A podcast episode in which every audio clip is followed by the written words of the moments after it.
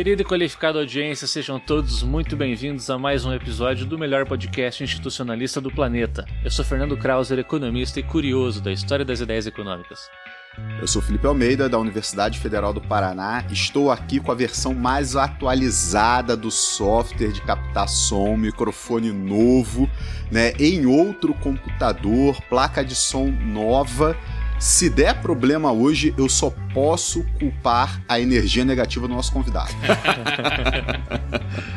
Sou Manuel Ramon, professor de economia é, da Universidade Federal do ABC e estamos aqui para discutir alguns filmes interessantes a partir de uma ótica institucionalista, né?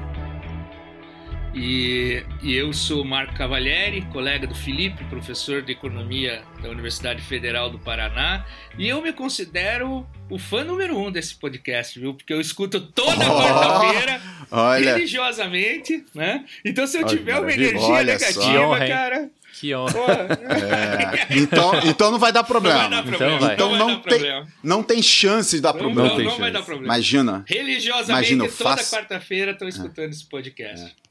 Ah, muito obrigado, cara. Muito obrigado. Imagina, eu falo isso, não tem como dar problema a internet de um de nós cai. É. Nossa, não, nem me fale. A gente é muito bom em, em, em, conciliar esses erros, assim, esses problemas. É, não. É, eu acho que vai ser minha vez, porque eu tô na fase negativa agora. Tô no. Não, não, porque melhorou. o Fernando falou, espírito obsessor, é isso, Fernando? É. Tem um espírito ah. obsessor morando com o Manuel Meu ali. Deus. A Tudo que grande... puder dar errado lá dá. Dá errado. A grande preocupação, a grande explicação de Fernando Eu tenho Krause. medo de acordar, porque aí se acorda vai dar algo errado, sabe? Então, e não resolveu o que deu errado no dia anterior. Então é, você fica só com acúmulo é. de coisa errada. Vamos lá.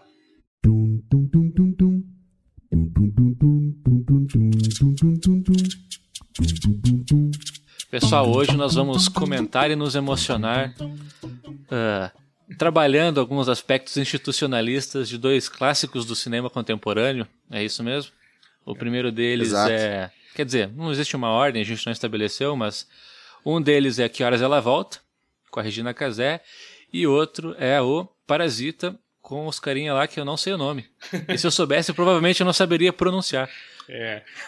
É que é um filme sul-coreano, é. né? É. Conforme já comentei, Que Horas Ela Volta é estrelado por Regina Casé e escrito e dirigido por Ana Muylaert. Nessa obra é contada a comovente história da protagonista Val, uma empregada doméstica de uma família de classe média alta. Ao longo de toda a trama são exploradas as faces da desigualdade social brasileira. Que Horas Ela Volta recebeu uma série de premiações nacionais e internacionais, dentre elas o Prêmio Especial do Júri no Festival Sundance nos Estados Unidos, Prêmio do Público de Melhor Ficção na Mostra Panorama no Festival de Berlim, na Alemanha, Melhor Roteiro no River Run International Film Festival nos Estados Unidos também, melhor filme e melhor atriz no troféu APCA aqui no Brasil e melhor roteiro original no Grande Prêmio de Cinema Brasileiro, dentre outras premiações. Parasita é um filme sul-coreano dirigido, olha só, vou me arriscar, por Bong Joon-ho. Conta a história de uma família pobre que busca novas oportunidades por meios escusos, também trabalhando para uma família de classe média alta. Ao longo do enredo também ficam evidentes os elementos da desigualdade social naquele país. Parasita recebeu diversas premiações, dentre elas o Oscar de melhor filme, Oscar de melhor diretor e Oscar de melhor filme estrangeiro. Pô, aconteceu um negócio muito engraçado comigo assistindo Que Horas Ela Volta, né? Nunca, nunca tinha assistido. Uhum. Inclusive fiz a conta no Telecine pra assistir, né? E eu dormi vendo, cara. Ah, Foi a primeira excelente. vez eu dormi vendo. Cara, e eu dormi, aí assim, eu, eu vou dar minha perspectiva depois do que aconteceu. Eu dormi, eu acordei a TV ligada e tava a Regina Casé acorrentada, brother. Ô, louco. Aí eu, eu, cacete, cara, mas como que o filme escalonou assim? Os patrões acorrentaram ela, pá, e tentei voltar para ver, cara, o que que tava rolando, não voltava, né? E eu, o que que tá acontecendo? O, o, vou apresentar agora a Big Picture, né? Eu dormi, né? Minha companheira viu que eu tinha dormido, parou o filme, colocou na TV, era novela, cara. Só que a novela é com a Regina Casé também, sabe? Amor e na de minha mãe. cabeça, é, na minha cabeça dá uma continuidade, cara. Nossa, que maluquice, assim, sabe? Meu Deus, Regina Casé é onipresente na TV, então. Sim. Onipresente, É, ela é a onipresente. principal personagem da novela atual, acho que das nove, né? Sim, sim. Eu não, eu não assisto muito, cara. Eu vou na orelhada, sim, mas eu acredito que sim, cara. Tem um lance dela procurar um filho sumido, que, é, que eu acho que é a trama principal da novela. E, É. Então gira em... e, e, Ontem, aparentemente, ela ressuscitou. Tá- Todo mundo tinha dado ela como morta e descobriram que ela estava amarrada em algum lugar. É, eu não assisto, mas é, quando eu vejo, assim, passa na TV e, e passando os canais e vejo um pouco, vejo a propaganda da novela, né? É, inclusive me chama a atenção que a estética da personagem dela é parecida com a estética da personagem do Que Horas Ela Volta, né? Assim, é uma pessoa simples, uma trabalhadora, né? É, é, é semelhante, né? O- os personagens que ela faz. Você vê que minha confusão fez todo sentido. É, fez todo não, não, sentido. tá, achei- tá, tá balizado, tá Sim. balizado. Maravilha. Mas, cara, eu, eu não tinha visto o Que Horas Ela Volta, eu vi. Eu gostei muito, cara, apesar de ter dormido, né? Eu dormi por causa de, de meu cansaço. aqui. Motivos de paternidade. Exatamente. Motivo de paternidade, exatamente. Cara, mas assim, eu achei o filme muito legal, muito interessante, assim. E, e é um filme que dificilmente me pega, né? Porque, cara, eu, eu, eu não sei, é um, é um problema meu. O filme que fica muito na mesma locação, cara, é, é- eu, eu sempre acho que fica muito monótono, entendeu? Porque é um filme de muito diálogo, né? E às vezes ele é- o diálogo é muito rápido, porque a coisa é meio que uma peça teatral, né? O central ali é, é o diálogo e as interpretações. Cara, mas ó, o filme, pô, e- e- ele se passa basicamente, né? Eu, eu, colocaria que mais de 80% do filme é, é dentro de uma residência. Cara, em momento nenhum senti essa monotonia, e pelo contrário, fiquei interessado. O que, o que, vai rolar? O que, que vai acontecer? né? E essa residência, é, a Regina Casé, ela faz um empregado doméstica e ela atrapalha né, para né, um casal que tem um filho adolescente. E é um casal, né, o tradicional, né, da elite brasileira, né, que é o casal branco, né?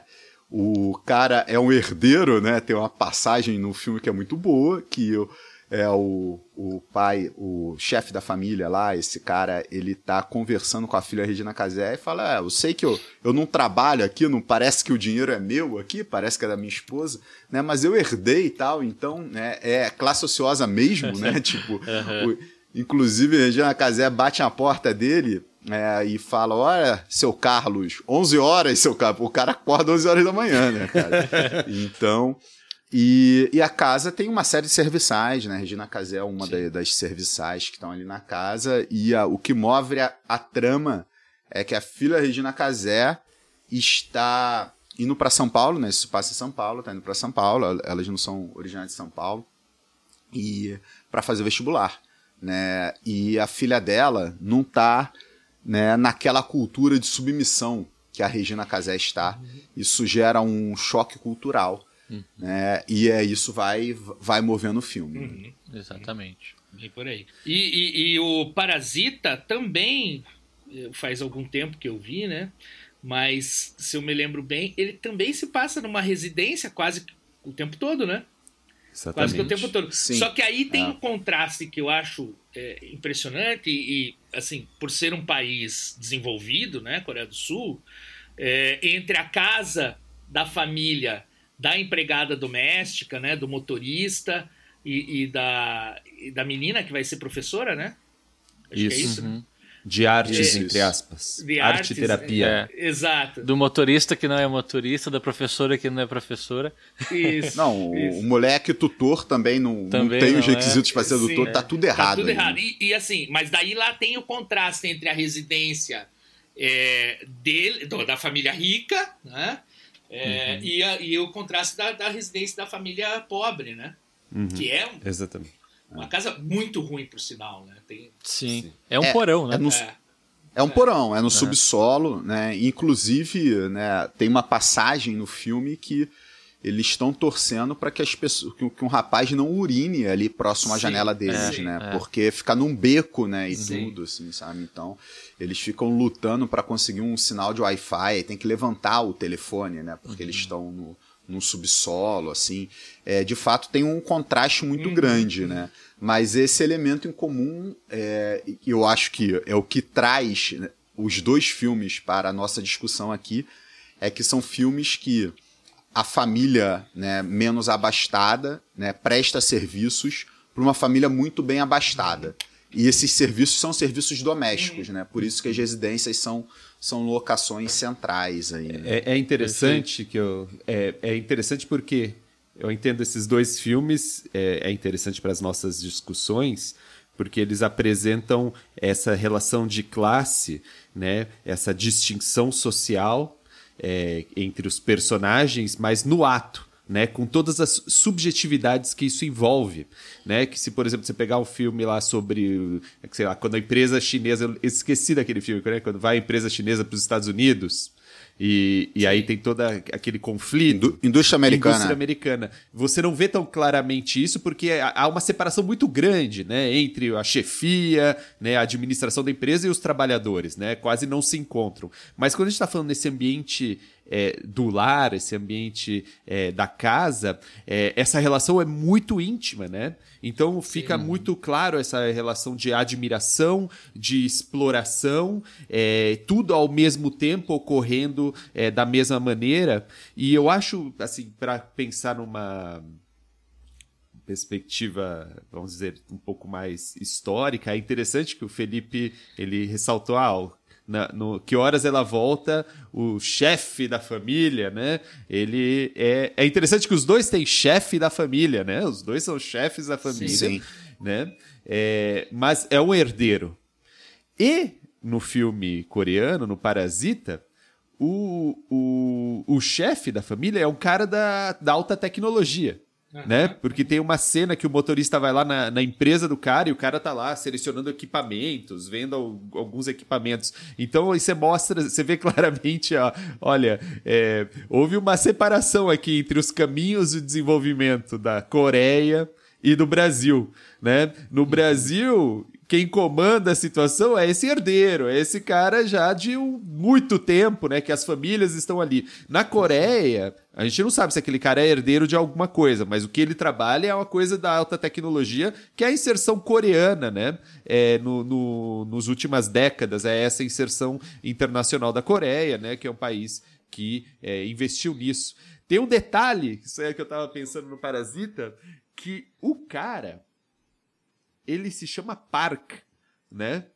E, e Park é o nome, né? O Park Chung-lee, né? É o nome do general coreano responsável por esse processo de modernização dos anos 60. Eu não sei se é uma metáfora ali, né? Porque é, o, como se fosse o líder, é o cara que levou a modernidade para a Coreia, né? E, e, veja que é uma modernidade, podemos dizer, um tanto quanto dependente também, porque é aquela família que são esses caras é, na, no, no Parasita, do, que são os empresários da alta tecnologia, podemos dizer assim, Cara, você, a todo momento, não, porque a cabana dos Estados Unidos, porque não sei quem é dos Estados Unidos, porque é assim que se fala nos Estados Unidos, é assim que é nos Estados uhum. Unidos, né? Então essa referência cultural, dessa dominação cultural mesmo, né? É, norte-americana ali, muito, muito, muito explícita. Tem uma hora que tá o um menininho com uma cabana no meio de uma chuva forte e aí eles, ah, não, não precisa se preocupar porque a cabana veio dos Estados Unidos, sabe? E, falo, Pô, e daí? E, e a própria referência do índio é um índio norte-americano. Um índio né? norte-americano, é. exato. Quer ser escoteiro é, como, como norte-americano, quer aprender inglês, né? Contrata a moça que diz que veio da Universidade de Illinois, né? Por isso uhum. contrata, né? Então tem toda essa referência norte-americana que para mim é meio chocante, porque você lê lá o Rajun Chang, e ele fala nos anos 60 que teve nesse processo é, de subir a escada coreana, né? Porque o Rajun Chang tem um livro Chutando a Escada, que ele vai mostrar todo esse processo, uhum. o papel do Estado, né? Nesse processo de desenvolvimento coreano, né? Que é exatamente o Park, né? O, o general Park, que levou isso à frente. E é muito interessante porque ele fala que dentro desse processo teve é, é, é, institucionalmente se criou uma ideia de que é, não poderia se importar produtos. Né? E ele fala até de, de uma vergonha que se, se sentiriam as pessoas, por exemplo, de usar um tênis importado porque isso seria contra a, a, a, ideia, a visão de desenvolvimento coreano. É, é que nem você demonstrar que você está contra esse desenvolvimento coreano, contra a industrialização coreana, contra essa inserção coreana. Mas aí você vê o filme e os caras não, eles querem tudo dos Estados Unidos. O cara de, dirige, ele tem uma Mercedes, né? Que não é norte-americana, mas também é uma referência aí é, da classe ociosa. Então, e, e aí eu acho interessante os dois filmes, porque eles mostram isso, né? Apesar de ser duas brechas ou dois caminhos diferentes de desenvolvimento que os países seguiram nas últimas décadas, é, se mantém essa estrutura quase servil, né? É, entre diferentes classes e que se deixa clara ali né, é, na, na, na, relação da família com as pessoas que trabalham para ela, né, e isso fica muito explícito ali, né, então cada país com as suas nuances, né, mas é como se fosse a mesma, é, o, é, a, o, reflexo do mesmo processo ali é, nos dois países, né, de uma classe ociosa, nos termos weblenianos, e da exploração ao último centavo, né, tirar o último gota de sangue, da né? submissão, né, a submissão e a admiração, né? De, daquele que é submetido, ele admirando quem submete, né? Que eu acho que esse é o ponto do, do do que horas ela chega, né? Porque parece que vem a, que horas ela, que, volta. Que horas ela volta, né? Que vem essa uhum. a filha dela com uma outra ideia de mundo, né? Uhum, e isso uhum. não tem muito Sim. no Parasita, né? Não tem muito. Parasita parece que quem é explorado é mais reativo, né? Ele uhum. ele reage, ele não sabe muito como reagir. Né? Então é um pouco mais explosivo nesse sentido o filme, eu tô achando. Sim. É, eu, eu, o que me chama a atenção no, no, no Parasita é o fato né, de você ter um país rico, né? A Coreia aí, com um país que até antes do podcast eu fui consultar, né? É, o país que tem aí a renda per capita em torno dos 30 mil dólares, né? Que é um país, imagino, mais rico que Portugal, né? Por exemplo, né? E bem mais rico que o Brasil. Nós estamos sei lá, uhum. 8 mil dólares, 9 mil dólares, acho que é a nossa renda per capita, né? E aí você. E descendo. E descendo, e descendo, e descendo. Em dólar, e, meu amigo, vai descer em fácil. Em dólar, vai descer fácil. e, e, e com pobreza, né? Com pobreza. Então, é um processo. Esse processo de desenvolvimento, obviamente, deve ter diminuído muito a pobreza no país, né? Mas não elimina, né? Não elimina e não elimina essas relações né, da, da das classes é, com a pobreza e essa sujeição que chega, e aí eu vou chegar no que, no que mais me chamou a atenção, né? Que chega no fato da família mais humilde morar né, na casa da família mais rica, né? Uhum. Que tem nos dois que filmes. Tem nos dois né? filmes, né? Que é uma coisa é. que eu achava até então muito brasileira, né? Que agora não tem mais tanto, né? Mas aí, eu que já tenho meus 43 anos, né? Assim, que na década de, de 80, por exemplo, eu acho que na década de 90 também, era muito comum, né? Domésticas morando na casa dos patrões. Né? Ah, existe o fenômeno do quartinho da empregada, né? Sim. Exato, exato. É, faz parte da arquitetura brasileira, basicamente. Exato, junto com a dispensa. Exato.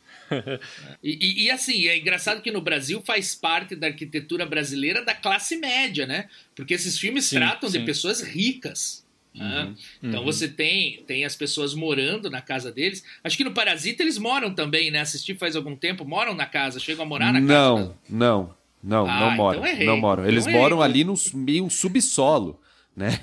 Ah, não, não tá, moram, não, moram no imóvel. Não, do, não, não. Do, morar no imóvel no Parasita é, é, é, o, é, o, é o lance do, do ah. da pessoa que ele, o, é o plot é o plot é twist. Isso, é, é o plot twist. É o, ninguém tá. sabe que tem é. alguém morando no subsolo, Entendi. porque não sabe sim, que tem subsolo, é. né? Tá. É, assim, é, os serviçais estão morando sim. no subsolo. No entanto, sem o consentimento dos, pa dos patrões, é uma coisa, né? Então tem diferença. Então esse comentário que eu fiz tem, aí tem diferença. não vale de nada. Não, não, vale pro Brasil, Brasil, vale pro Brasil, certeza, vale pro Brasil. Com certeza, é, mas, é, é. mas, na Coreia você vai ver exatamente que, que tipo de vida o cara teria, né? Sim. Não morando na casa, ele não mora na casa onde que é. E, cara, ele mora abaixo do nível da rua, né? Tipo, ele sim, inunda sim. a casa dele, tipo, até o teto. Né? E, é, e essa é isso, cena é chocante, é, né? É, cheio de barata, Nossa, demais, pior, cara, pior das situações ali para ele, né? Inunda então, de esgoto, né? Exatamente. E aí eu lembro da, da cena da filha, acho que é a filha, que vai lá e senta na, na, senta na privada, no vaso, vaso é. para uhum. tentar impedir um pouco o fluxo e fica ali, né? Tentando impedir uhum. um pouco o fluxo, mas não adianta de nada, assim, né? Sim, e, e dá para ver que é uma coisa que ela já fez antes. Uhum. Porque ela senta e fica assim, né? Do modo tedioso, do tipo, é, eu tenho que fazer isso para não inundar tanto, é. né? Uhum. De novo. Tipo, é uma tarefa, né? De quando acontece uhum. aquilo, é, é, é cegar e sentar é. no vaso para impedir esse fluxo. E, e... Mas, gente, posso, posso, posso chamar a atenção para um aspecto do Que Horas Ela Volta que, que para mim tem a ver com o Veblen. Que o hum. Veblen fala disso no Teoria da Classe Ociosa. O cara que é, e aí, como eu vi faz tempo, vocês me corrijam se não for isso, mas o que eu me lembro é o seguinte: o cara é aquele pseudo-artista da classe ociosa que o Veblen fala no Teoria da Classe Ociosa, né? Hum. Que é exatamente, exatamente né? Então, assim, ele não é um artista profissional, ele não vive uhum. né, de, de, de, artes plásticas. Ele tem artes plásticas, inclusive, como uma coisa assim que fica num quartinho meio escondida, né? Porque o cara que vive de artes plásticas, o cara tem que exibir a arte dele, né? O cara uhum, tem que uhum. mostrar para vender, né? E ele não, é uma coisa assim que ele, ele é aquele artista né, que se dedica a coisa, mas ele nunca foi tão bom ao ponto de é, é, levar aquilo comercialmente como uma profissão, e ele também não precisa levar aquilo comercialmente como uma profissão, né? Então eu acho isso me lembra muito assim, né, do, do, do Weber é. da coisa do pseudo-artista, aquela pessoa que exercita. Se não me engano, no Classe Ociosa ele até fala de, de tocar piano, né? De mulheres, ele fala de mulheres, né? Que aprendem, por exemplo, a tocar um instrumento musical, mas não aprende para ser uma concertista. Uh -uh. Aprende para exercer ócio mesmo, né? É, é um uhum. jeito para de demonstrar o ócio. Para demonstrar o ócio, ou seja, ó, eu cheguei até esse nível porque eu tenho tempo livre para treinar piano, violino, sei lá, né, o tempo suficiente para chegar até esse nível. Mas ao mesmo tempo eu não preciso, igual um músico profissional, ser concertista para viver. Né? Uhum. Né? Não, não, vou tocar uhum. violino para viver, não preciso disso. Então é a demonstração do ócio mesmo. Né? O cara não tem nada que fazer. Uhum. É, a esposa, se não me engano, trabalha numa revista, né, alguma coisa assim, ou é decoradora, eu acho. É, trabalha com, com moda, alguma é, coisa desse tipo. Moda, decoração, assim. paisagismo, alguma Isso. coisa assim, não, não fica muito claro. Isso, né? que são aquelas atividades de Ou apoio seja, com exibição também, isso. né? Não, atividades com de apoio à classe ociosa, né? É. O Veblen uhum. acho que tem até um nome para isso, né? É, é... Mas o que me chama bastante atenção e que tem a ver com institucionalismo já direto, assim, para mim, é a, é a profissão, entre aspas, do cara de pseudo-artista, né? É, e tem, um, tem uma questão, assim, em termos, assim, comparando os dois filmes, eu acho que o, o Que Horas Ela Volta marca muito mais a questão da subserviência, né? E o Parasita marca muito mais o conflito, uhum. né? Entre classes, Sim. assim. Uhum.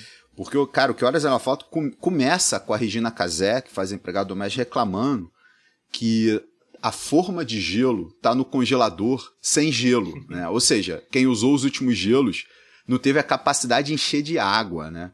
Uhum. Mostra o moleque pegando um prato e um copo de um lanche que ele fez no quarto e colocando na porta do quarto para ser retirado, uhum. né? O número de vezes que a família chama Regina Casé para tirar a louça utilizada da mesa no filme é absurdo, assim, é absurdo. Os caras não movem uma louça, né? Uma uhum, louça. Tá? E ao mesmo tempo, a Regina Casé, ela defende muito esse sistema, porque quando chega a filha dela e fala: "Não, mas não precisa ser assim", né? Porque o, o lance de, se, de chamar de, de dona, de chamar de senhor, quando a menina não chama, né? A Regina Casé fica brava, a Regina Casé fica irritada quando a menina almoça na mesa ou toma um café na mesa com é, o pseudo-artista. Uhum. Né? Todas essas quebras de subserviência irrita muito, cara, a, a Regina Casé. Uhum. Né? Por quê? Porque ela vê aquilo, não, isso aqui é meu, meu é, é o modo de vida. Né? Eu tô aqui prestando um serviço, uhum. né? Então eu tenho que é, me colocar nessa posição. A menina não tem essa lógica, né, uhum. cara? Tipo, então esse é o grande. O, o, é muito interessante a, a, a relação entre as duas personagens, a Regina Casé e da filha. E a questão da maternidade é muito legal no filme, né? Porque o moleque, o filho da família, ele é muito próximo da Regina Casé. Tem uma relação né, de mãe e filho ali. O dia que o moleque não tá conseguindo dormir, e, e a gente tá falando de um adolescente, não é de uma é. criança. Né? O moleque vai pra cama da Regina Casé. Ele dorme Uhum. com ela, né? Dorme com ela fazendo cafuné nele. Ele é super carinhoso com ela. A- Até a Fala criação que dos filhos foi terceirizado com. A criação É. dos filhos foi. Mas nota, a Regina Casé não teve isso com a filha dela. Uhum. né? A Regina Casé fala pra filha dela: Não, eu, eu, esta- eu estava distante de você, mas eu estava mandando dinheiro. Você conseguiu ter a vida que você tem porque eu me sacrifiquei aqui e eu mandei dinheiro pra você. Uhum. Ou seja, ela foi uma mãe ausente, tal como a mãe lá da classe ociosa. Por outros motivos. Ela precisava mandar grana, a família precisava, né, colocar o arroz e feijão na mesa. E a maternidade foi terceirizada nos dois casos.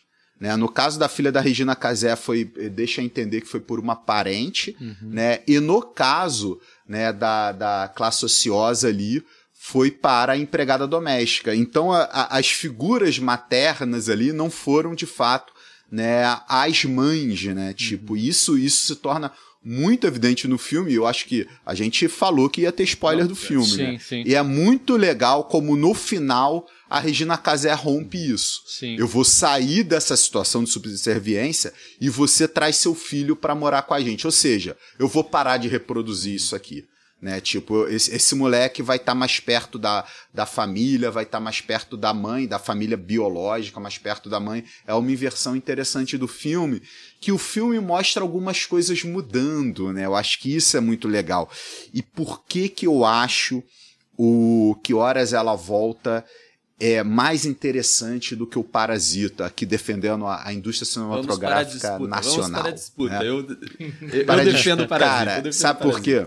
Parasita. Você defende Parasita? Eu vou, eu vou é, defender aqui a indústria nacional pelo seguinte. né? cara, eu acho que o que Horas Ela Volta mostra uma mudança social dentro das regras sociais. Cara, o grande ponto do filme é a filha da Regina Casé arrebenta um vestibular e ela consegue entrar na universidade. O moleque não. Uhum. Né? O, o filho, o filho da, da classe ociosa. E ganha como prêmio de constelação um intercâmbio na Austrália, né? tipo, bem classe ociosa mesmo. Mas nota, cara, o vestibular tá, tá, tá ali. Né? O moleque tem acesso, com certeza, a um sistema educacional né? que fornece melhores insumos para o resultado passar no vestibular. Mas a filha da Regina Casé se empenha mais e o filme mostra o tempo todo. Ela é uma menina estudiosa, ela é uma menina que lê tal. O filme constrói o lance dela passar e do moleque não. Moleque não, cara, fica fumando maconha pra cacete, fica só se divertindo, tal, não sei o que, não tá empenhado ali com os estudos e tudo. Regina Casé passa a mão na cabeça pra caralho do moleque e tudo.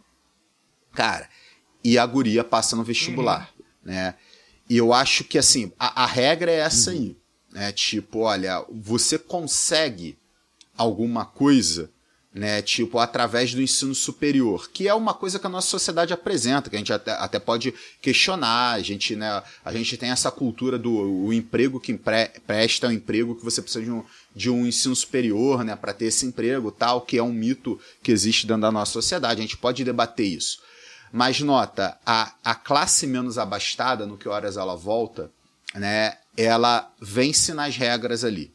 No Parasita, a classe menos abastada, para ela conseguir alguma coisa, ela tem que ser pilantra. Isso que eu não gosto da mensagem do Parasita, sabe? Porque os caras são pilantras desde o início, né? No, no Parasita, no fundo, no fundo, a família menos abastada, toda ela vai prestar serviço para a família mais abastada, sem a família mais abastada saber que eles são uma família. Né? O que acaba acontecendo? O, o moleque consegue um emprego de tutor que ele não teria, né? Ele consegue por causa de uma fa- falsificação de documentos, né? Para filha da família mais abastada aprender inglês. A partir dali, eles primeiro ele percebe que a irmã dele poderia ser a terapeuta artística lá do do filho mais novo da família mais abastada. Cara, e eles começam a fazer as outras pessoas perderem emprego para empregar o pai e a mãe, né? Então nota, é a pilantragem, né? É o streetwise, né? Tipo, não tá é, é assim, no, não é nas regras sociais, é na subversão dessas regras que a família vai é, conseguindo um determinado resultado. E é um resultado frágil, tanto que durante o filme ele se destrói. Né? o, o, no Que Horas Ela Volta, né, tipo, você não vê o final desse resultado, porque o grande final é aprovar no vestibular, né, a aprovação da guria no vestibular, mas se prova um negócio mais só. Pô, a menina, a filha da doméstica, conseguiu entrar na universidade e essa família, ela vai é, conseguir aí ter agora melhores postos de trabalho, né? Então eu, eu gosto mais da mensagem uhum. Do que horas ela volta do que da mensagem do parasita, porque parece que a mensagem do parasita, ó, ó para classe mais baixa conseguir alguma coisa, cara, tem que entrar na pilantragem, né? Tipo, e eu não gosto muito dessa mensagem. Tá. Eu, eu, e, pode, e, fala aí, fala aí. Nos dois filmes tem essa questão parental, né? Porque nos dois filmes existe essa terceirização da criação dos filhos, né? uhum. né? E, e, outra coisa que também é muito presente nos dois filmes é a relação de nojo social. Né? No Parasita eles falam do cheiro da, da família, né? Que, é, como eles é falam lá, é tem terrível, o cheiro né, da, de quem pega metrô. E no caso do Que Horas Ela Volta, tem a questão da piscina, né? Não sei se vocês lembram. Que ela manda, inclusive, pra trocar a água da piscina depois, pra pra, mim, porque a menina tinha entrado. Pra né? mim, é, no Que Horas Ela Volta, que aí, já que vocês estão colocando na competição, eu gosto. É impressionante, mas eu gosto mais do Que Horas Ela Volta do que o Parasita. Uhum. É, eu, eu, gosto também. mais, talvez, porque fale para as minhas instituições, para os meus Exatamente. hábitos, os meus é. costumes como brasileiro. Mas para mim, a cena central do filme seria a cena da piscina. Né? Uhum. Que é, é, é, a cena onde você revela que a distinção de classe ali ela chega a ser física. Né? Uhum. Né? E, e, e, eu, e aquilo me lembrou muito um conceito que a economia comportamental usa, mas ele não é só da economia comportamental, na verdade ele foi formulado por uma filósofa de Yale chamada Tamar Gendler, né? que se chama que é o conceito de alif, em oposição a belief, uhum. tá? E ela chama de alif em vez de belief, porque ele é também uma crença, mas uma crença fundada em algo que a pessoa mesmo que tem a crença, se ela examinar a crença um pouco mais profundamente, não precisa examinar profundamente, um pouco mais profundamente, ela percebe que a crença é baseada em uma atitude irracional que ela toma quase que por instinto, se não por instinto mesmo. Uhum. Tá? Um, um, exemplo que é, é, é dado para falar de Alif é, é, por exemplo, uma ponte com o fundo transparente. Tá? Ou aquelas plataformas que tem assim, canyons em lugares, né? Eu sei que acho que na China tem, acho que no Grand Canyon tem também, com o fundo transparente. A pessoa vai até a plataforma, ela sabe que a plataforma é perfeitamente segura, nunca ninguém caiu dali, o vidro nunca quebrou, né? Mas a pessoa tem a crença quase física de que alguma coisa vai dar errado. Uhum. Tá? E ali na cena da piscina, para mim, isso traduz essa, essa, essa, coisa do Alif, né? Que é assim. É, a distinção de classe é tão grande que deve ter alguma coisa no corpo dessa pessoa da classe social é, é, abaixo, da classe social, do, do, da base da pirâmide é, é, é, social, que é ruim que vai uhum. provocar doença, que me provoca uhum. nojo. Uhum. Embora é lógico, né? que esse, esse, essa crença é fundada com, em, assim, em, em, em, em, crenças completamente irracionais, em vieses cognitivos, digamos assim, completamente irracionais. A Tamar Glendler até diz assim: eles não são irracionais, eles são arracionais, porque uhum. a pessoa não raciocinou sobre o que está sentindo. Uhum. Né? Então, para mim, esse conceito explica muito, e para mim, a cena do, da piscina é a cena central do filme. Uhum, né? uhum. A, a, onde a distinção de classe chega ao ponto tal né, de você ter uma distinção física que a pessoa tem aquela crença da distinção física e que ela não consegue se haver com o fato da água continuar ali depois da menina ter tomado banho na piscina. Né? Para mim, isso é, é, é, absolutamente chocante, né? E, e isso está na cultura brasileira. Né? Se a gente sim, for examinar. E a desculpa bem. que ela usa é: eu vi um rato na piscina. E, né? é, que também é. Isso é perfeito, Fernando, porque assim, é. você veja que ela, ela tem que racionalizar por uma outra coisa, né? Para uhum. justificar uhum. o que ela quer fazer, porque, claro, porque essa crença dela é absolutamente arracional, como, como diz a, a, a filósofa Tamar Glendler, né? Então, é, para mim, aquilo resume muito do filme é, e tem a ver com esse conceito que a Tabar Gendler diz assim, né? E daí vamos ligar isso ao institucionalismo, que é o seguinte: essas crenças são formadas habitualmente. Né? Uhum. Ou seja, na habituação de você ver a demonstração de comportamentos daquele tipo, essa crença é formada habitualmente. Vamos, vamos falar de um outro filme, que é aquele filme que ganhou o Oscar, eu acho que antes do, do, do Parasita, que eu acho que Green Mile, o, hum. o Green Book. Green Book, Green Book, né? Hum. Que é a, a, a, lista dos hotéis no, no sul dos Estados Unidos na década de 50, 60 que aceitam negros, né? E aí tem a, a cena do copo, que o cara, o, o, o, o negro toma a, a, uma, um líquido no copo e o cara pega e joga fora o copo. Joga, fora, fora, o copo. copo. É. Foi. Tem inclusive um teste que o pessoal que, que estuda a LIF faz, que é justamente isso, né? Pegar um copo, colocar, sei lá, água de esgoto, água de privada no copo, daí depois tira essa água, lava, esteriliza perfeitamente e dá para as pessoas de volta. E várias pessoas se recusam a tomar água naquele copo. Então você veja, é, é a formação dessa barreira física é, irracional né, em relação a uma coisa habitual e que no caso do Que Horas Ela Volta né, é de classe, né? De classe. Sim. Eu fico, fico bem impressionado com essa cena dessa. Inclusive, Peruca Não, agora tá chamando o Manuel Nossa, aí. Aconteceu alguma revolta nos cachorros ali. tem macaco aqui, tem macaco. Na ar... Tem uma árvore na frente do apartamento e tem macacos. E eles vêm. Macaco. macaco. A gente, o bicho, é, é da, da banana, não, não. tudo. Não, Aquele... não, vai ser um chimpanzé, né, Fernando? É, é um miquinho, é né, bro? Né? Ah. e a peruca, tranquila, cara. Ela vê os macacos, abana, abana o é rabo. É Agora ele escuta um cachorro a 10 quilômetros, aí ela se revolta. É que ela é entende, né? cachorro é. só ela. Ela quer ser é, a única da espécie. Beleza. As outras espécies tudo bem, mas cachorro mas, só ela. É, voltando aí então. É, eu achei não, eu posso só fazer um comentário sobre a questão da piscina, só para pegar o, o ensejo aqui. Bom, é, é, é, é muito interessante esse lance trocar algo, mas nota, quando, quando a Regina Casella fala, cara, eu vou me livrar disso tudo e eu vou ficar com a minha filha, ela entra na piscina, Sim. né? Ela entra na piscina e ela liga pra filha de dentro da piscina e fala: Ó, você sabe onde eu tô? Eu tô na uhum. piscina. Que ali foi ela mostrando pra filha: Ó, ó, ó o que aconteceu eu tô me livrando disso aqui também. Eu entendi o que, que você queria me dizer. Sabe? Tipo, então essa. A, a piscina, de fato, é uma locação fundamental pro sim, filme, assim, sim. sabe? Porque mostra, né? E a, e a Casé ficou puta que ela entrou na piscina, falou pra ela entrar na piscina, falou que em 20 anos de trabalho ela nunca entrou tal. Uhum. Então, assim, tem toda uma barreira física entre as classes aí, essa questão do, do, do nojo social. E quando a Casé fala, não, cara, eu vou jogar tudo pro alto, ela faz questão de entrar hum, na piscina. Né? Ou seja, ela queria antes já, ela realmente não não foi porque pensava que não podia. É. É. E a discussão das duas da piscina também me chama a atenção, né? Porque a, a filha parece que diz assim, né? Mas aonde que está escrito que não pode entrar na piscina? Aonde que está uhum. escrito esse, esses hábitos que você tem, né? Esse jeito que você trata teus patrões está está escrito aonde, né? O que que é, onde, onde se aprendeu isso, né?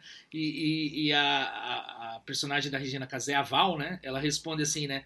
É, ninguém precisa explicar isso. Todo mundo sabe, nasce sabendo o que deve e o que não deve fazer. Né? Uhum. Se isso não é a criação de hábitos em instituições, que é aquela coisa, você não sabe por quê, mas você faz, né? Uhum. Exatamente. É, uhum. é, é perfeito, é instituição, né? Exatamente.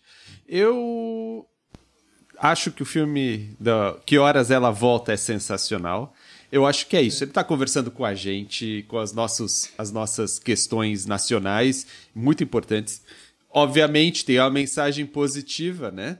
É, mas se fosse para mensagem positiva, eu não li o Veblen né? Sim, sim. tem mensagem positiva é. e é o cara que eu mais gosto, né? E é. o nosso amigo do Parasita não tem essa mensagem positiva, né?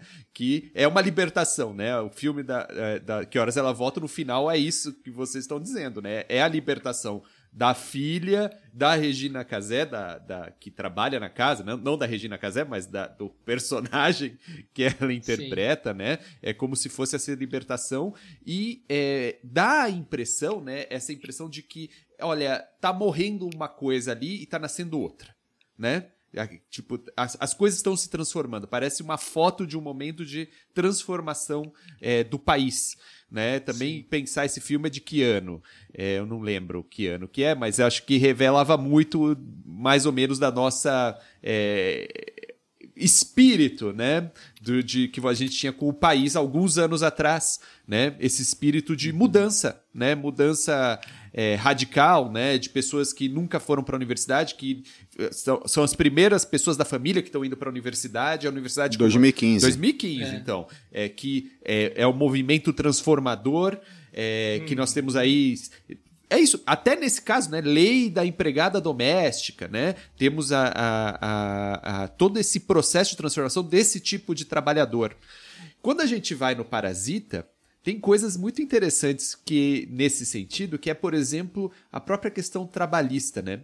No Brasil, nesse caso do filme Que Horas Ela Volta, tipo, a Regina Casé é contratada para fazer qualquer coisa que seja necessária ali, né? É um trabalho servil, você mora aqui na casa, é isso, você faz o nosso filho dormir, o nosso filho marmanjo, tipo, tá tudo, é qualquer coisa, né? É qualquer coisa. Hum. No Parasita, tem essa questão das pessoas não morarem na casa, né? A pessoa contrata, paga hora extra, né? Contrata várias pessoas porque é isso, precisa de uma governanta, né? Preciso, que não é o mesmo trabalho de é, é, cuidar ou ensinar a filha e eu cuidar ou ensinar o filho, que não é o mesmo trabalho de dirigir o carro, né? São vários uhum. trabalhos, né? As pessoas são contratadas a, a, partir da especialização e o Parasita mostrar como essas pessoas falsificam, né? As suas é, credenciais para ocupar essas posições. E eu acho muito interessante porque parece que ali tem uma relação trabalhista um pouco mais estabelecida, né? É, em que as pessoas recebem salário, tudo. É, é uma coisa, vamos dizer, é, um pouco mais civilizada em algum sentido. Por outro lado, essa civilidade não é tão profunda porque parece que, por mais que a família toda esteja trabalhando ali naquela casa, eles não conseguem mudar de imóvel. Né? Eles não conseguem ir para uma uhum. vida melhor. Você, você vê ao longo do filme que a melhoria da vida é que agora eles podem comer uma pizza sabe? Uhum. No lugar onde eles forneciam caixas ou dobravam as caixas da pizzaria, agora eles comem pizza nesse lugar. Né? Essa é a uhum. melhoria, né? Então você vê, é a, a, possibilidade de melhoria que tem ali é muito ínfima, né? Por mais que todos estejam trabalhando numa família rica, é, quanto isso representa realmente de melhoria da vida dessas pessoas? E, e aí nós temos essa mensagem negativa, né? Que o parasita diz: não, não tem muita saída aqui. Não tem muita saída porque vocês, trabalhadores, foram colocados um contra os outros. E aí vem a questão da falta de honestidade de um contra os outros, é mais essa falta de honestidade, né? Não tanto deles com os patrões, mas deles com eles mesmos, né? Os trabalhadores contra eles mesmos, né? Porque de fato, uhum. vamos pensar isso de fato, né? É... Veja, tudo que eles oferecem, ou seja, ah, olha, eu vendi minhas credenciais é, dizendo que eu sou aluno de uma universidade e que eu vou e aí eu tenho uma credencial de falar inglês e eu vou poder é, ensinar sua filha. Ele falsifica isso. Mas o cara que uhum. falou isso para ele fazer isso, é, que é um aluno de uma universidade, tã, tã, tã, fala: não, você fala inglês melhor que todos os meus colegas. Então, de fato, o rapaz falava inglês melhor, né? De fato. E, então, Sim. a credencial, essa honestidade. Ele até fala pro pai, né? Eu vou com esse negócio falsificado, mas ano que vem eu entro na universidade, né? Então eu só tô adiantando o meu currículo, só tô adiantando o meu, o meu não é nem diploma, né, o meu cadastro aqui na universidade para mostrar que eu sou aluno, uhum. mas eu vou ser aluno, né? E de fato ele sabe tanto inglês, mais inglês, o amigo dele fala que ele sabe mais inglês que os colegas, né? A outra vai lá, inventa ali um coach, a irmã dele, né? Um coach de é, é, arte. Eu lembrei muito de você, é, cara. Eu, eu lembrei aqui, muito de né? você. então, é, essa arte, terapia, coach, tá. Mas, peraí, isso é. Assim, eu tô botando do lado, isso é enganar o patrão? Assim, não, porque eu vi da Universidade é, de Illinois. Eu... Cara, um monte de coach faz isso, né? Ele engana também. Ele engana. Não, mas, mas, não é por, não, mas não é porque um monte de gente engana que uma pessoa não deixa de enganar. A questão é, claro, é, esse é o jogo. Essa é a questão. O jogo é a fraude. É a fraude Sim. em todos os sentidos, né? No, no termo do Veblen, é a força e a fraude. a força é que os caras não têm condi- É isso. que- Qual que é a opção de vida que temos aí? Ou você dobra a caixinha de papel para não ganhar centavos, né? E ainda a pessoa que você dobrou fala: "Ah, você errou, não sei o quê, eu quero desconto de 10%". Tatatã. É esse o trabalho totalmente, vamos dizer, é um trabalho é, precário ao extremo Uhum. e você mora num buraco e você diz, ah, sou, estou aqui na, na minha honestidade, ou você enfrenta fraude com fraude, porque essa é o sistema é fraudu, fraudulento, né? É o sistema que é fraudulento. Então eu o, o-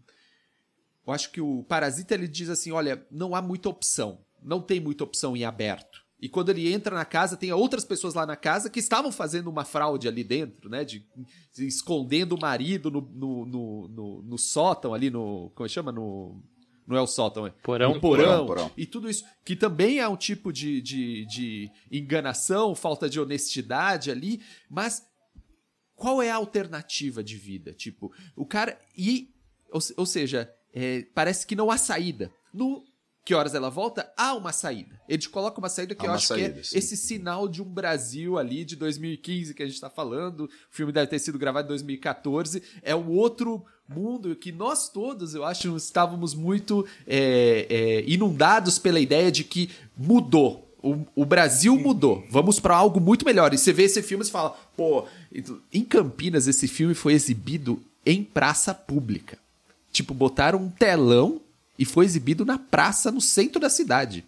Então, eu não sei o que, que aconteceu. Falaram, não, vai ter uma exibição desse filme para todo mundo na praça onde tem mais gente passando, mais trabalhadores passando e teve essa exibição. Então, acho que é esse momento desse dessa, vamos dizer, uma ruptura talvez que a gente poderia imaginar, né, nas vidas das pessoas. E o Parasita não. Ele mostra, eu acho isso. Já a Coreia passou por esse processo de, de industrialização, é, com bens de alta tecnologia, é, como plataforma de exportação. Você já tem esses caras, esse cara, por exemplo, que trabalha na empresa de alta tecnologia, que é o, deve ser o dono da empresa, ele é, já não lembra, ele fala, não lembro mais do cheiro do metrô, né? Voltando à questão dos cheiros, né? Eu nem lembro mais do cheiro do metrô, mas significa que ele já foi ao metrô, né? Que, já, que tem gente que nunca foi. Né? Então significa que ele já esteve por ali, mas ele não lembra mais, ele se separou daquilo ali. Mas eu acho que mostra mais um país que chegou a um certo limite, né? Chegou a um certo limite de inclusão, né? Essa industrialização, essa, esse processo de desenvolvimento eh, coreano chegou a um limite que tem pessoas que ficaram à margem e que não tem mais como ser incluídas. No Brasil, não, a gente tá vendo, pô, tem um monte de gente aí que, cara, tem espaço. Tem espaço, tem espaço. Dá pra. E, e na Coreia parece que chegou no limite, por isso é um, é um filme mais sombrio. E aí as pessoas começam a se voltar umas contra as outras. É, né? por isso tem o final que tem, né? Por cara? isso tem o final que tem, que são os trabalhadores se matando, né? E o outro só mata o patrão porque ele vê que o patrão quer levar o filho dele que desmaiou e não levar a filha dele do outro que do trabalhador que tá morrendo, né? Sim. E aí que aí que parece que, mas é uma coisa muito impulsiva, né? É uma, é uma raiva que foi sendo construída que o cara vai lá e mata o outro por causa disso, né? Mas é, é como se não sobrasse mais nada, né? Essa terra arrasada, esse limite. E, e o pior, sabe o que, que é? É que a gente mantém essa ideia do desenvolvimento coreano como um espelho para nós, né? É um espelho para o que nós deveríamos fazer, mas o que esse filme tá mostrando, olha, tem um limite ali e e aí? Certo? O- Obviamente eu gostaria de estar no limite coreano, né? Ser muito melhor a gente estar no limite coreano do que no limite brasileiro. Mas é, talvez que pensar em outros limites, né? Porque é, é isso, a questão do cheiro. Tá ali. Eu acho que na questão, só acrescentando esse pequeno detalhe que o Fernando Krauser trouxe, tem a, é a piscina que vocês estão falando, né? Não, ela entrou na piscina. é, é, não vamos entrar. Não sei porquê, né, Fernando? Não, é arracional, né? Não, não, mas eu não quero saber o que acontece ali. Mas no Parasita tem sempre a questão do cheiro. E não sei se vocês lembram que é, aquele plano que a moça deixa a calcinha no, no- na Mercedes do cara. Sim. E o sujeito Sim, pensa pra demitir o motorista. e né? para demitir o motorista, porque o dono pensa que o motorista trouxe mulheres para ah, o, o carro. O carro. E, mas aí no final, vocês verem, ve- vejam essa relação né, de nojo, de afastamento, mas de, é, de alguma maneira, uma certa. É, é, a relação daquilo como um tabu, no fim das contas. Que a, a mulher dele pega luvas para pegar a calcinha e examinar a calcinha. Em vez de jogar no lixo, não. Ela começa a examinar e no final ela guarda. Ela guarda. Uhum. E aí tem uma cena mais caliente ali no fim, mais pro fim do filme, que o cara. Um é, é um fetiche. Né? Ah, você trouxe aquela. Você guardou aquela calcinha. Cara, aquele, aquele cheiro de pobre, aquela coisa que fica fetichizado. É, exótico, é exótico, é. vira um exo... é, é tão, tão afastado. Que... É tão afastado que é exótico. Né? Eu acho que no Brasil a relação é Verdade. é tão muito próxima, né? Então não dá para exotizar. Mas ali como ela é um pouco mais afastada, é, tem essa questão do exotismo e do fetiche por aquilo que é o desconhecido. Ah, eles usam drogas. Como são esses caras? Eles usam é, cocaína, heroína, e aí, é, cara, vamos. E, então, essa fa fantasia em torno é, da, da, pobreza, né? De, de, dessa, da, do, que não, do que eles não são. E eu acho que isso é muito interessante. Eu, eu por isso, é, por, defendo o Parasita Apesar de, de entender o, o, o, que horas ela volta como se aproxima muito de tudo que, que a gente é, entende ou viu no Brasil nos últimos anos, e a gente Sim. compreende bem isso, porque a gente está na universidade, entende o papel da universidade, que é a questão central do filme, o, vamos dizer, a barreira ali que, que é rompida é através do acesso à universidade, é, e que nós estamos totalmente ligados a isso, mas o Parasita, uhum. para mim, me, eu gosto muito porque ele me apresenta esse mundo que muitas vezes é, é, é idealizado pelos economistas brasileiros do que é a Coreia, e o limite dessa industrialização tardia né? É, baseada em alta tecnologia e que, no final das contas, pessoas continuam sendo excluídas, certo? E, e, isso tem, tem, que ser o ponto da questão. E você é. tocou um ponto muito importante, Ramon, que assim, é, a gente olha para o desenvolvimento das outras nações com prismas muito específicos, né? Sim. E aqui no Brasil, desde ali da, desde a década de 80, a gente tem essa questão do desenvolvimento industrial, né? A gente quase que confunde as duas coisas. Desenvolvimento econômico com desenvolvimento industrial. E se o país está se desenvolvendo industrialmente, tá tudo bem. Né? Tipo, é isso que deve ser feito. Né? Não, e eu acho, acho que, que... acho que muito anterior aos anos 80, né, Felipe? Lá dos anos 30, não acha? 30, sim, 40, sim, sim, dos debates já desenvolvimentistas. Sim, sim, sim, mas talvez um pouco mais potencializados e eu nem diria 80, cara, porque 80 o problema ainda era muito políticas macro, né? Tipo, mas mais a, a partir da década de, de 80, assim. Mas não, no, no, no debate político, é, isso com certeza. Uhum. Com certeza isso já, já era muito anterior. Mas eu acho que a gente, dentro da ciência econômica, há, há um exagero em relação ao desenvolvimento industrial né? Como se, se você desenvolve industrialmente um país, você re automaticamente resolve todos os problemas daquele país. E o que o Manuel está destacando é: não, você não resolve. Existem ah, questões, outras questões que você deve, né, que, que tem outra natureza. Né? Eu acho isso importantíssimo no debate econômico. Eu acho que o debate econômico ele está muito míope né, em relação a isso. Que Sim. tem a ver muito com que o. Se eu não me engano, foi até o, o próprio Marco que falou no, na última vez que ele participou aqui, que ele fala. Ou, ou, de outro debate. Não, acho que foi um outro debate que a gente participou, Marco. Você falou, ah, que para, para os economistas mais convencionais, né, mais mainstream, parece que a, a questão é fiscal. Né? Uhum você fez o ajuste fiscal, automaticamente você resolve todos é os problemas. O pensamento mágico, André Lara Rezende fala isso. Pensamento é, o pensamento mágico. mágico você né? manteve né? a, as variáveis macro naqueles parâmetros lá, a coisa acontece quase como no automático, né? Uhum. É. Cara, e, e, o que o Manuel tá falando é, tem um outro pensamento mágico. Desenvolveu industrialmente, é, resolve tudo. Pô, o que o filme O Parasita mostra é, não é bem assim. Existem outras questões que são sociais, uhum. que você vai resolver com política social. Sim. Né? Eu acho que essa Mas eu acho, é a grande questão. Eu acho que isso, Felipe, ela faz parte nos países desenvolvidos, não na Coreia, né, que é um país de, de desenvolvimento mais bem mais tardio, mas essa questão social, né, com esse nome mesmo, é como alguns historiadores, alguns não, acho que vários, a literatura predominante trata o surgimento das políticas públicas, sociais e das políticas de bem-estar social no começo do século XX e aí para o resto do século XX, mas já a partir do, do, final do século XIX, né, que eu acho que tem a ver com um um certo desencantamento do progresso da industrialização e do desenvolvimento capitalista no século XIX. Né? Você uhum. tem a Revolução Industrial, os países e as economias do mundo é, enriquecendo, as economias do mundo, do mundo desenvolvido, né?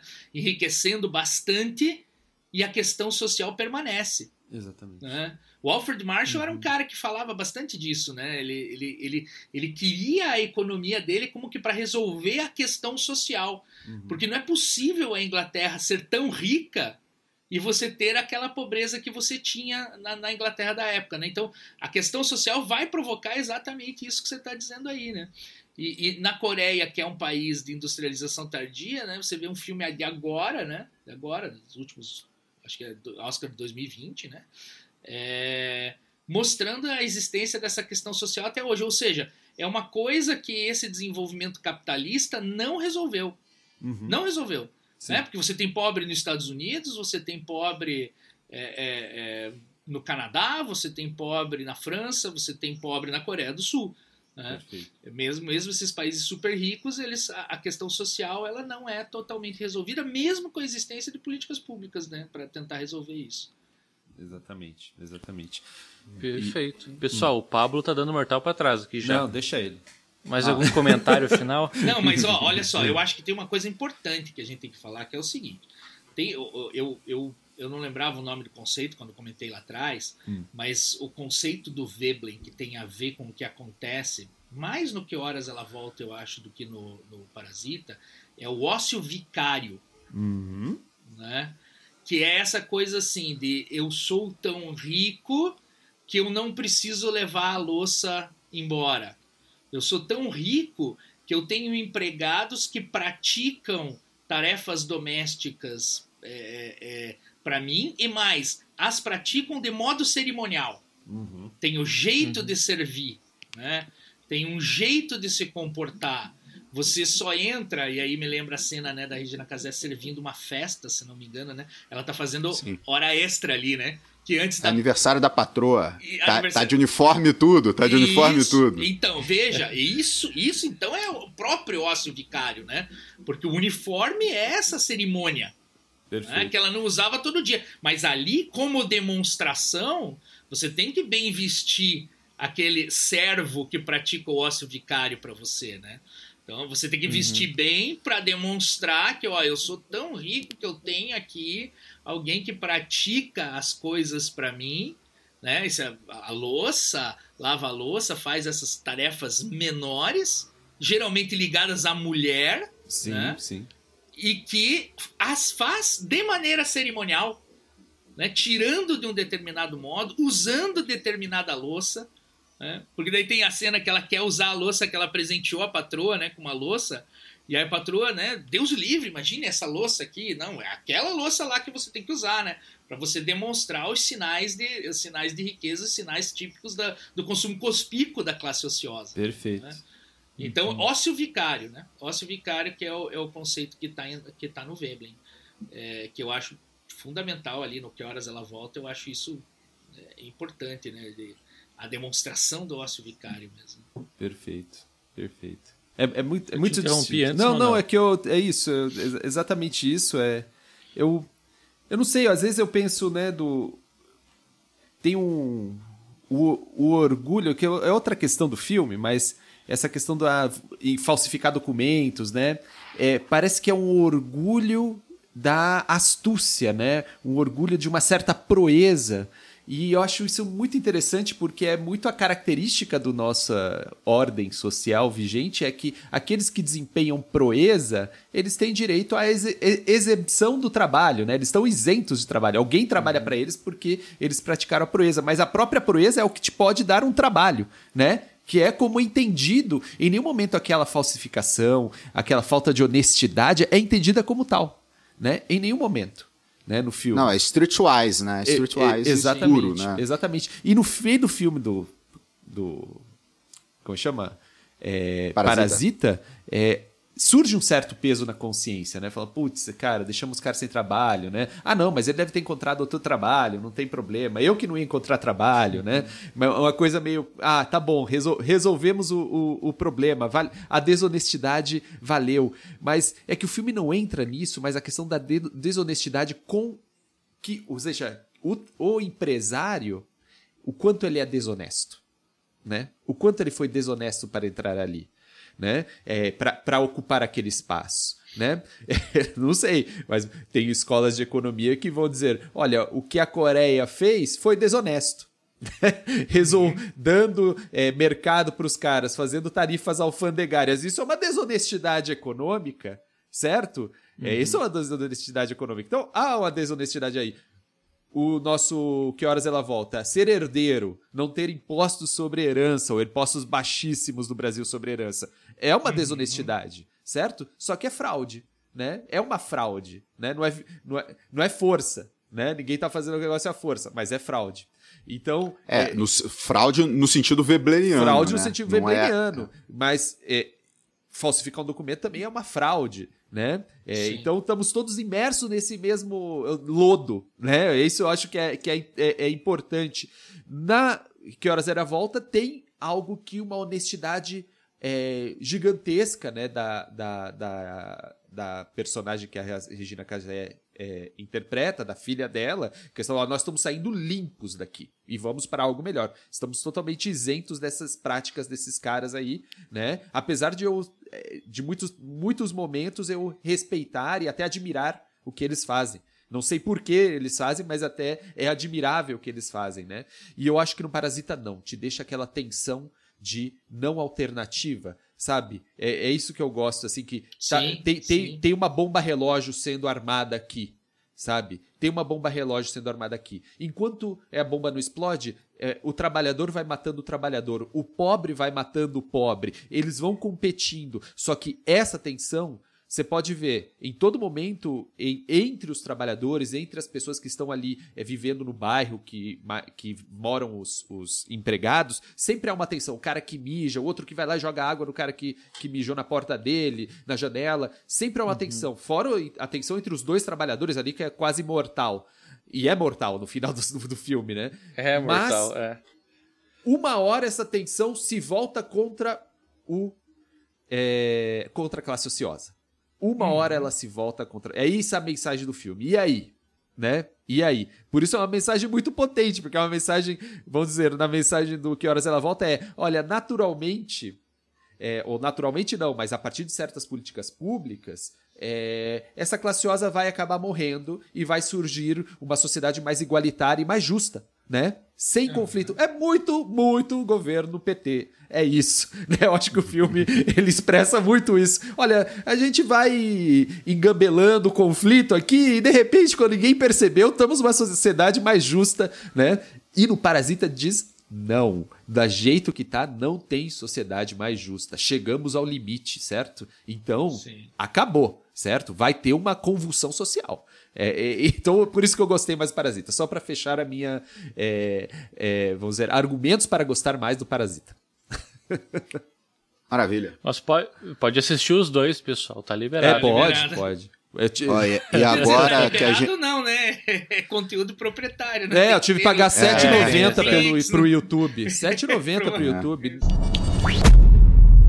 Ó, eu queria deixar claro uma coisa aqui. Fizemos um episódio inteiro sobre filmes. Abrimos a porta para Robocop. Ah, não, pelo amor de É verdade. Esse tem que ser debatido. Robocop. Eu tenho muitas dúvidas sobre esse. Robocop, como é que é o, outro? De volta, pro fu- de volta pro futuro. Não, é que o Robocop ilustra todos os elementos do institucionalismo, né? Sim. Todos os elementos. Aí, Mas por isso eu, que, eu, que eu tô insistindo nisso. Eu, sinceramente, não conheço outro filme que, que para mim, claro, brasileiro, né? É, ilustre melhor uma- vários conceitos do Veblen, Sim. que é o Que Horas Ela Volta, né? Demais, né? Demais. É impressionante, é muito bom. É impressionante, é muito bom, né? Assim, a coisa da- dela dar a louça, por exemplo, pra, pra patroa e a patroa não querer usar a louça, e depois daí, que você tava falando, né, da- das malandragens, vocês estavam falando das malandragens do, do, do, do, do, Parasita, né? Ela faz uma malandragem final, né? Que é roubar a louça que ela mesma deu pra patroa, uh -huh, né? Uh -huh, e leva embora. Uh -huh. E daí vai tomar café naquela louça. E, e, e, bem no finalzinho tem, assim, ela olhando a louça, admirando como a louça é bonita, né? Dentro da simplicidade dela, a Val, né? Esse personagem. E ela, e ela coloca a xícara branca no pires preto a xícara preta no pires branco e ela disse: Olha que moderno, que bonito, né? Uhum. Uma coisa assim, né? Uma coisa de design, uma coisa nova, uma coisa que foge ao padrão do que ela foi educada a fazer e que eu acho que esse finalzinho simboliza exatamente aquele negócio assim, né? Onde está escrito que a xícara branca vai no pires branco, a xícara exatamente. preta vai no pires uhum. preto? Né? Então eu vou inverter essa. A, a, a, o designer que fez isso inverteu o negócio e fica tão legal assim, moderno, né? Você vê um certo desconforto e uma admiração dela, né? Aquilo é muito potente como símbolo, né, do, do, do filme para mim, né? Dela, dela ultrapassando a barreira educada pela filha, olha só, uhum. né? Educada pela filha, ultrapassando a barreira das cerimônias que ela aprendeu durante a vida, que são aquelas coisas, né? Que aonde que está escrito? É, é, é, a gente nasce sabendo, a gente sabe, nasce sabendo que a gente bota a xícara branca no pires branco e a xícara preta no pires preto, mas é, é, olha que legal, né? Que modernamente, e aí tem essa coisa do otimismo que você coloca, né, Manuel? Isso. Que é assim, ó, tá mudando. PEC Isso. das Domésticas 2013, né? É, Exatamente. PEC, né? Uhum. PEC é, foi projeto de emenda constitucional, né? Foi feita emenda constitucional e lei complementar, né? Para direitos que as, do, as domésticas não tinham. Então é realmente o, o, o pires preto, na, a, a, xícara preta no pires preto e a, e a, e a, a desculpa, a xícara preta no pires branco e, e a xícara branca no pires preto. Né? Perfeito. Então, para mim, esse, essa simbologia do final é, é, resume bastante o que o filme quer dizer. Bons tempos, não? Bons tempos, ótimos tempos. bons tempos, bons tempos. Tum, tum, tum, tum, tum.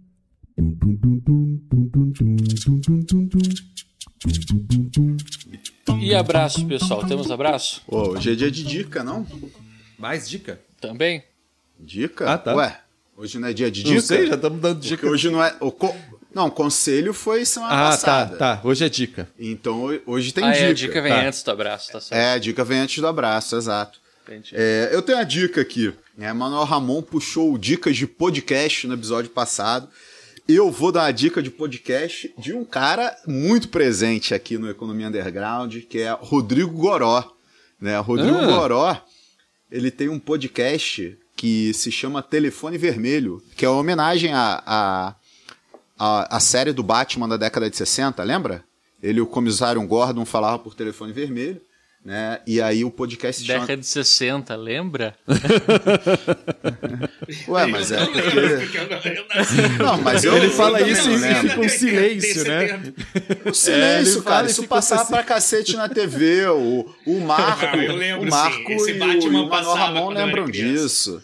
É, o, o Batman do Adam West. Isso não, aí, passava assim. É como... É como o grande público conheceu o Batman. Né? Batman gordinho. Então, é o Batman gordinho, era o Batman barrigudinho. é, é, o Batman gente como a gente, né? Exatamente. Então o que acontece? É um, é um podcast interessante, né? Na verdade, é, é uma metáfora aí, o telefone vermelho, os caras né, ficam falando que um tá ligando pro outro e tal.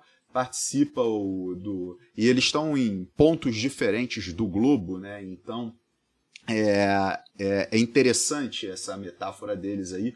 Participa o jornalista Marco da Costa, de, é, de Nova York, né? A Tatiane Brito, que é uma turismóloga, né? E o nosso querido Goró, Rodrigo Cossenza, né, professor de História, e o Bernardo Pontes, né, o, o Rodrigo é, do, participa do Brasil, uhum.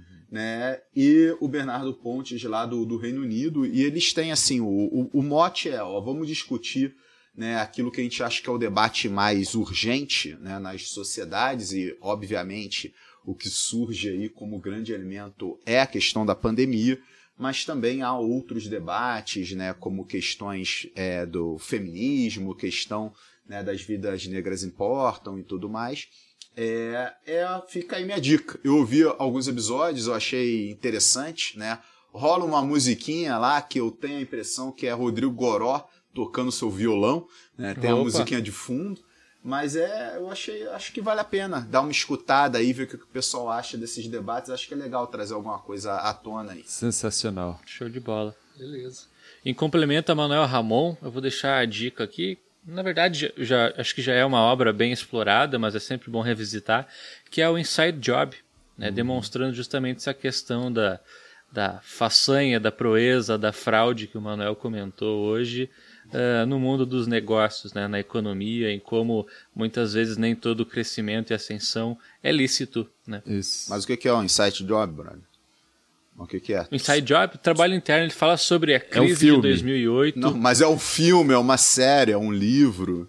É um documentário. Isso. Oscar de melhor documentário, se não me Documentário. engano, hein? É. Sim, Não lembro de Melhor que ano, mas Oscar melhor documentário. E, ele- e ele foi feito por, se um- eu não me engano, por alguém 2010. famoso, né?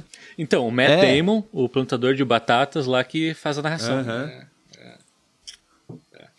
Perfeito. Posso, posso dar uma dica aí também? O Felipe me disse para separar. Claro, Na verdade, são duas. Uma eu quero dar uma dica porque eu acho que a Ana Mulha, Mui, Mui Laerte, acho que é Ana Mui Laerte que se fala, né? O nome da diretora do Que Horas Ela Volta. Ela merece uh, um filme que ela fez antes, bem antes do, do Que Horas Ela Volta, chama, chama Durval Discos. Ah, sensacional. Não tem. Você gosta do Durval Discos, Sim, né? sim, eu acho legal também.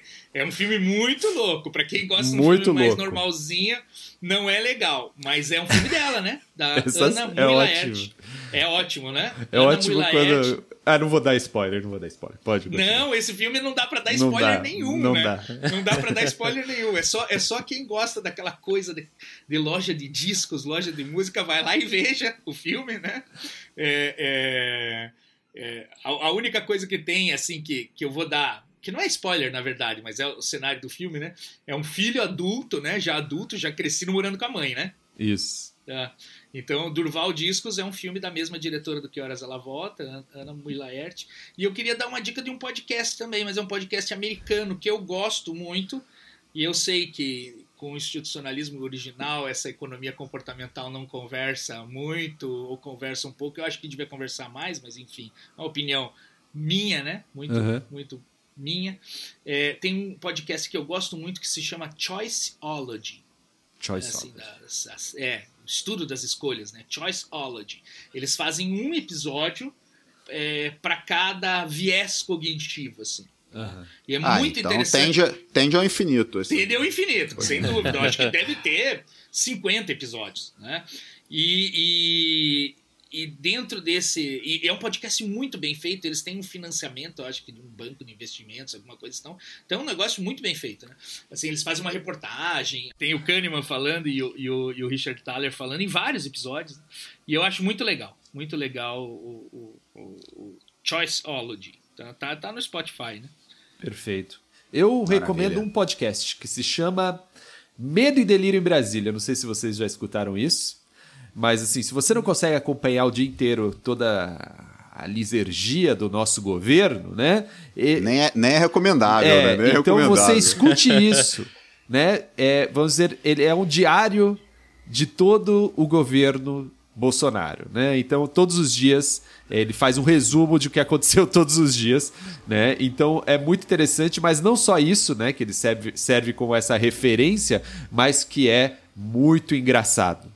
É porque eles usam vozes, de repente aparece o Frota, de repente, sabe? É, é uma coisa muito louca. tipo, É, é bem é- brazuca. É, é assim, Política com humor. É política com humor, é, é, isso? é, mas é um cara narrando o que aconteceu. Só que aí começa a surgir os personagens falando um monte de asneira, sabe? Então é uma coisa sensacional. A edição Ah, é dá. incrível. Então, Medo e Delírio em Brasília, ele é texto de Pedro Dalto e edição de Cristiano Botafogo. Realmente, eu não sei como eles fazem. Tipo, são três ou quatro por semana e é Nossa. muito bem editado, é, é incrível assim e é muito divertido. Então, para notícias É diferente de nós, eles devem saber o que é, estão de- fazendo, é, e né? Porque- Para notícias ruins, para notícias ruins, você ter uma edição é, criativa e interessante deixa as coisas mais é, deglutíveis, É, né? Não, não. Se tem humor ali pra passar essas notícias que, de tudo que tá rolando no nosso país, eu, eu, eu acho que é uma forma Sim. de você conseguir consumir as notícias. Exatamente. Eu, eu consumo por aí. Consumo por aí. Ah, Show de bola. É isso? Hoje eu vou mandar abraço, Abraço. para Andressa Ramos. Foi minha colega na graduação, mandou mensagem elogiando o podcast. Eu lembro dela, cara, eu lembro dela. André, lembra? É, eu lembro. Quando você falou pra ela, ah, eu tô sendo orientado pelo Felipe, ela regalou o olho e falou, tu é maluco? Não foi ela? Verdade, verdade. abraço, teve Andressa, abraço, né? agradeço Agradeço a consideração pela minha pessoa. Ela tentou me avisar, devia ter ouvido. É. Amiga de verdade. Queria mandar abraço, né? Um abra... abraço coletivo, né? A gente está encerrando agora o quarto ciclo de ensino remoto aqui na UFPR, com perspectiva de retomada do calendário acadêmico. Então eu queria mandar abraços aí para as discentes e os discentes que cursaram minhas disciplinas no, no ensino remoto. Estamos superando, né, toda essa lógica confusa aí, né, de ter aula fora da sala de aula. Né? Em breve nos encontraremos fisicamente, todo mundo vacinado, imunizado aí. 2024 já tá aí. Perfeito. Eu, eu sigo você, eu adoro. Não, deixa, deixa, deixa eu mandar um abraço de novo, cara. Eu fui muito. Não, cara. acho que foi bom, Não, foi bom, foi não, bom. não, não, não. acho que Eu, eu sigo o Felipe Almeida e mando um abraço para minha turma de CTS, né? Que sofre todas as semanas com os meus áudios, meus slides e meu material de leitura. Mas tá acabando, pessoal, tá acabando. Faltam só quatro aulas. o que, que é CTS, professor? CTS, Legal, Ciência, essa- Tecnologia e Sociedade. Legal, É legal. um maravilha. curso obrigatório para todos os cursos da UFABC. Manada ficou de fora, né? Ciência, tecnologia e sociedade. É, mas é, É. mais ou menos, vamos dizer, é, Sociologia da Ciência e discussão sobre. E dentro do, do- do campo da Sociologia da Ciência. Os caras veem Robert Merton, aí vai pro Kuhn, aí vai pro David Bloor, aí vai pro Latour, aí vai pro Bourdieu. Legal. E aí a gente. É, essa, é isso aí. E você dando aula, É. deve ser uma loucura boa, hein? É, Cara, é que uma loucura maluquice do boa. começo ao Tem fim. sociedade Eu vou mandar abraço pra eles também. Tem, tem. Abraço. É um, su-. Força, É um- pessoal. Um abraço e muita força. é, é um super campo o CTS. É um super campo. Eu, no, o, o meu, meu pós-doutorado lá na Universidade de Chicago, que eu fiquei ligado a dois centros, né? Um dos centros lá, que era o Morris Fishbein Center for the History of Science and Uhum. Medicine, ele é, ele é. A maioria das pessoas são de CTS É? que estão lá. É um. é, como se chama? Que é interdisciplinar, né? Interdisciplinar. É, super. Um dos grandes caras de CTS é o Felipe Mirovski. Sim. É um dos, Sim. da, da, da economia que contribui é o Mirovski.